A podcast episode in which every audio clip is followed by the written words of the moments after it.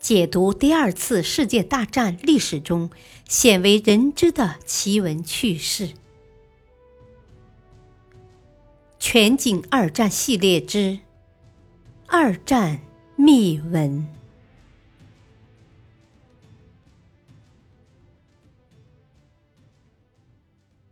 第二章：德军铁甲为何横扫欧洲？第一集。瓜分波兰的背后。当希特勒接到英国的最后通牒时，沉默无语，静坐不动。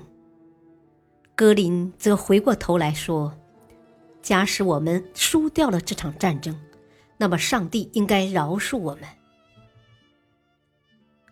波兰位于欧洲的东部，东接苏联，西邻德国，南靠捷克斯洛伐克。北濒波罗的海，是当时英法在欧洲诸盟国中军事力量最强大的国家之一。德国在吞并奥地利和捷克斯洛伐克后，下一个侵略目标自然是波兰。德波战争，德国仅出动八十万军队攻打波兰的百万大军，但波兰却在一个月的时间内灭亡了。波兰的灭亡，首先是由于其失误的结盟政策。根据第一次世界大战后签订的凡尔赛条约，原本属于德国的大块土地割给了波兰。在德国人看来，波兰人必须为此付出血的代价。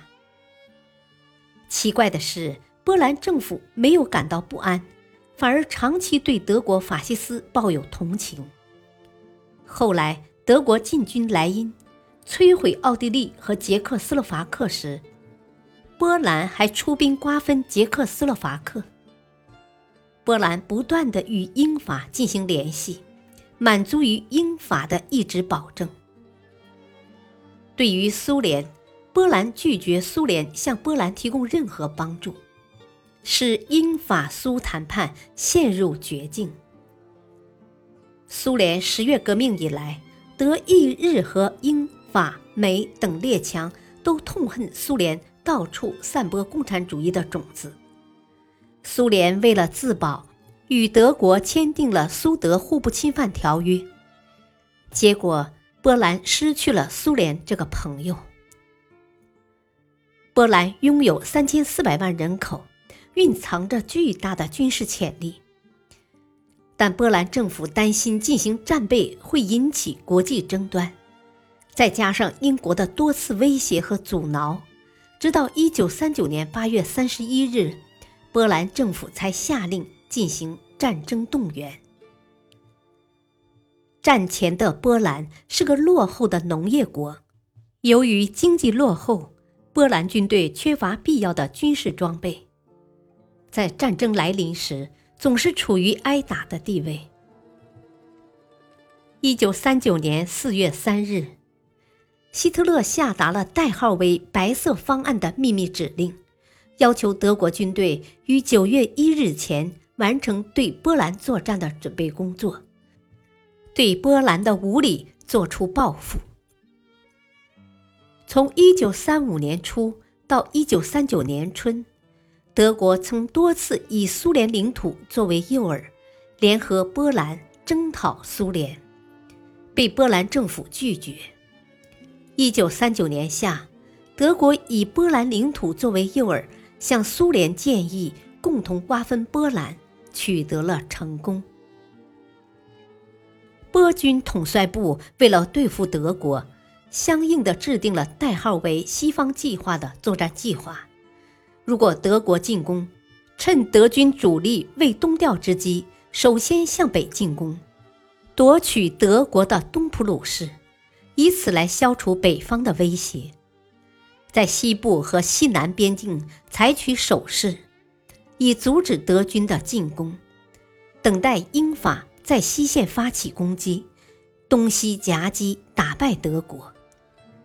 波军投入四十个师，又二十二个旅。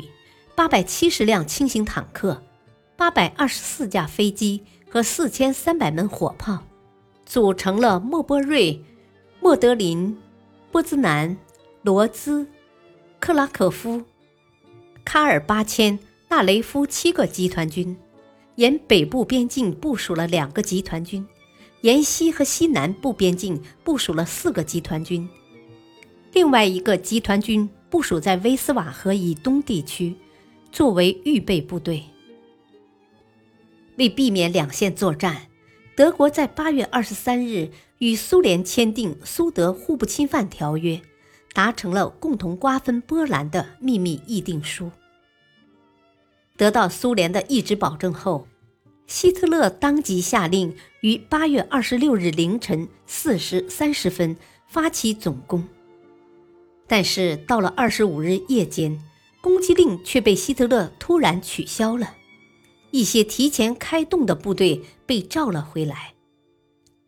原来，英波两国于八月二十五日正式签订了互助协定，而且意大利拒绝站在德国一边参战。鉴于此，德国外交部长里宾特洛甫建议希特勒收回进攻命令，以便争取时间对局势做重新考虑。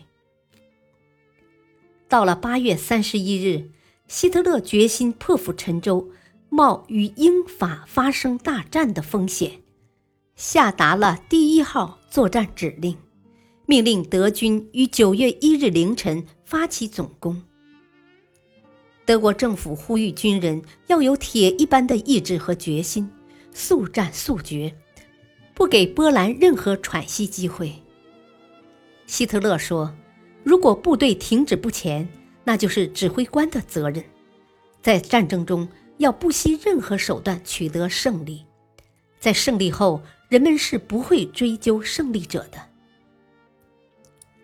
一九三九年的最初几个月，是英国政府感到心情相当愉快的一段时间，这是他们很长一段时间所没有经历的。英国政府认为。由于英国的加速再武装、美国的重整军备计划和德国的经济困难，已经使危险日益减轻。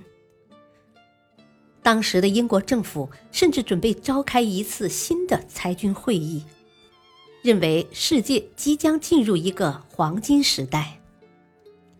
一九三九年九月一日，希特勒宣布德波两国进入战争状态。其中，格莱维兹事件就是他入侵的一个理由。这天早晨，希特勒起得非常早，并特意穿上了那件他成为元首后不常穿的褐色军装，左臂带着党卫队的袖箍。扩音喇叭里传出了他在帝国会议上那狂热的、极富鼓动性的声音。昨天晚上。波兰的正规军已经对我们的领土发起了第一次进攻。为了制止这种疯狂行为，我别无他策。此后，只有以武力对付武力。我又穿上了这身对我来说最为神圣、最为宝贵的军服。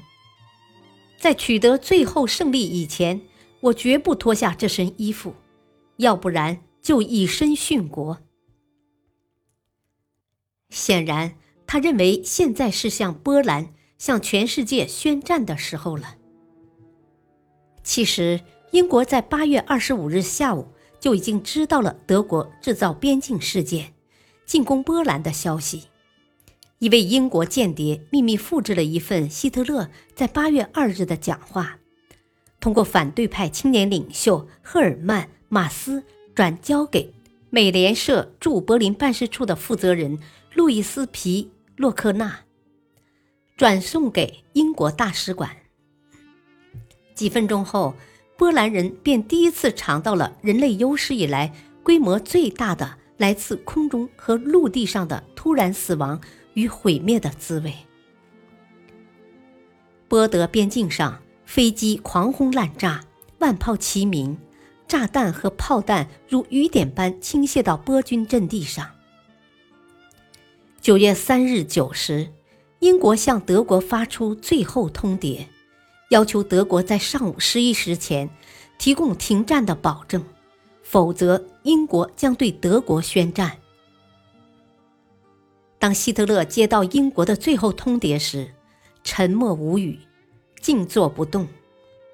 格林则回过头来说：“假使我们输掉了这场战争，那么上帝应该饶恕我们。”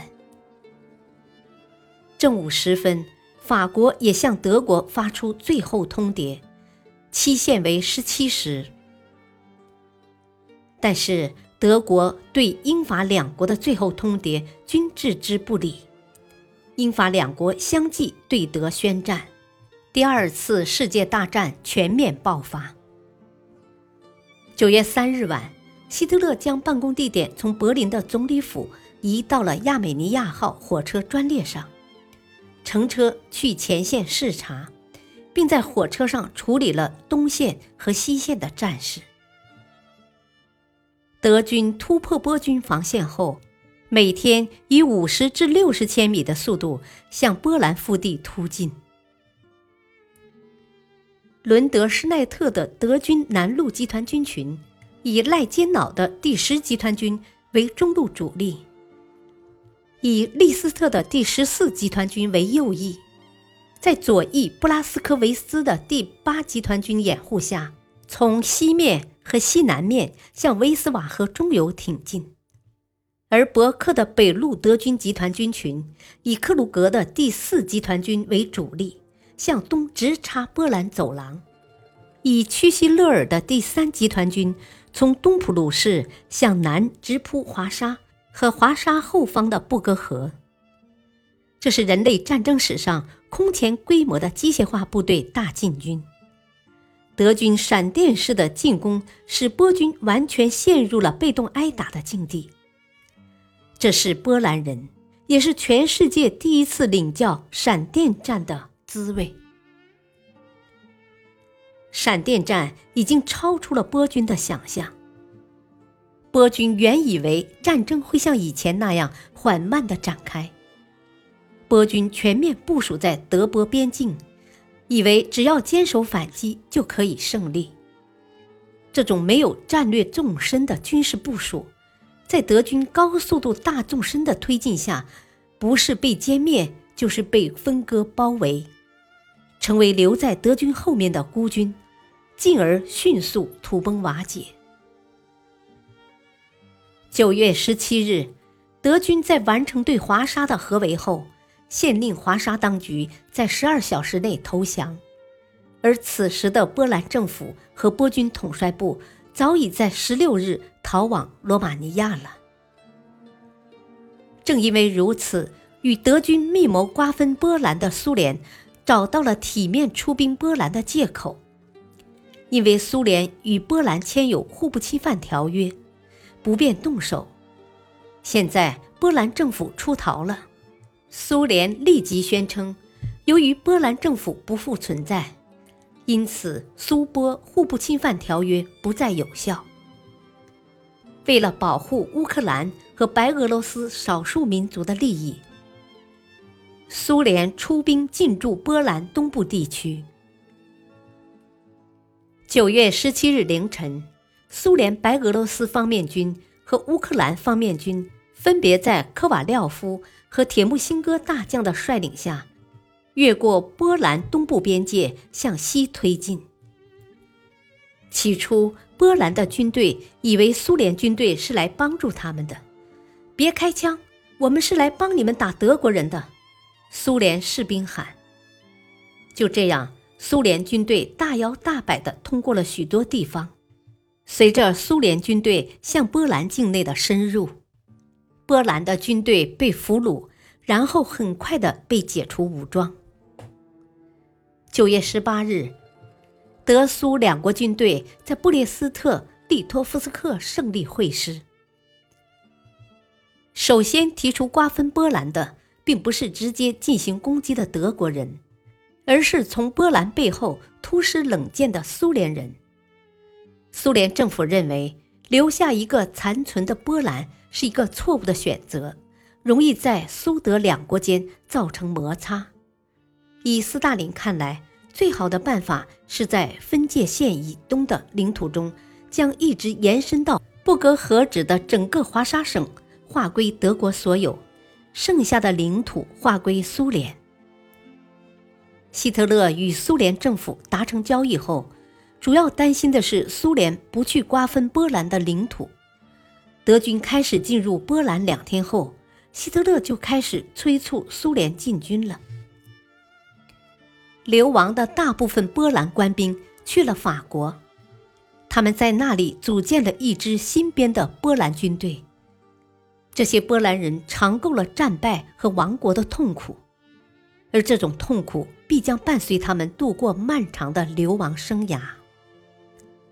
十月份的第一个星期内，除几场小的战斗以外，德国对波兰的战争已经全面结束了。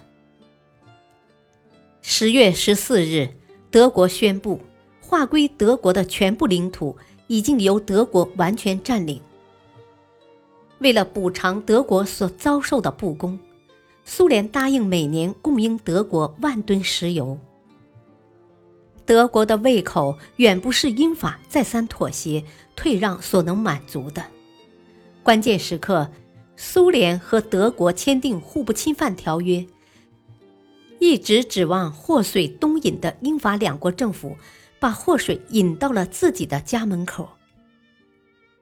实际上，德国出兵波兰，如果英法在西线采取行动的话，这场世界大战。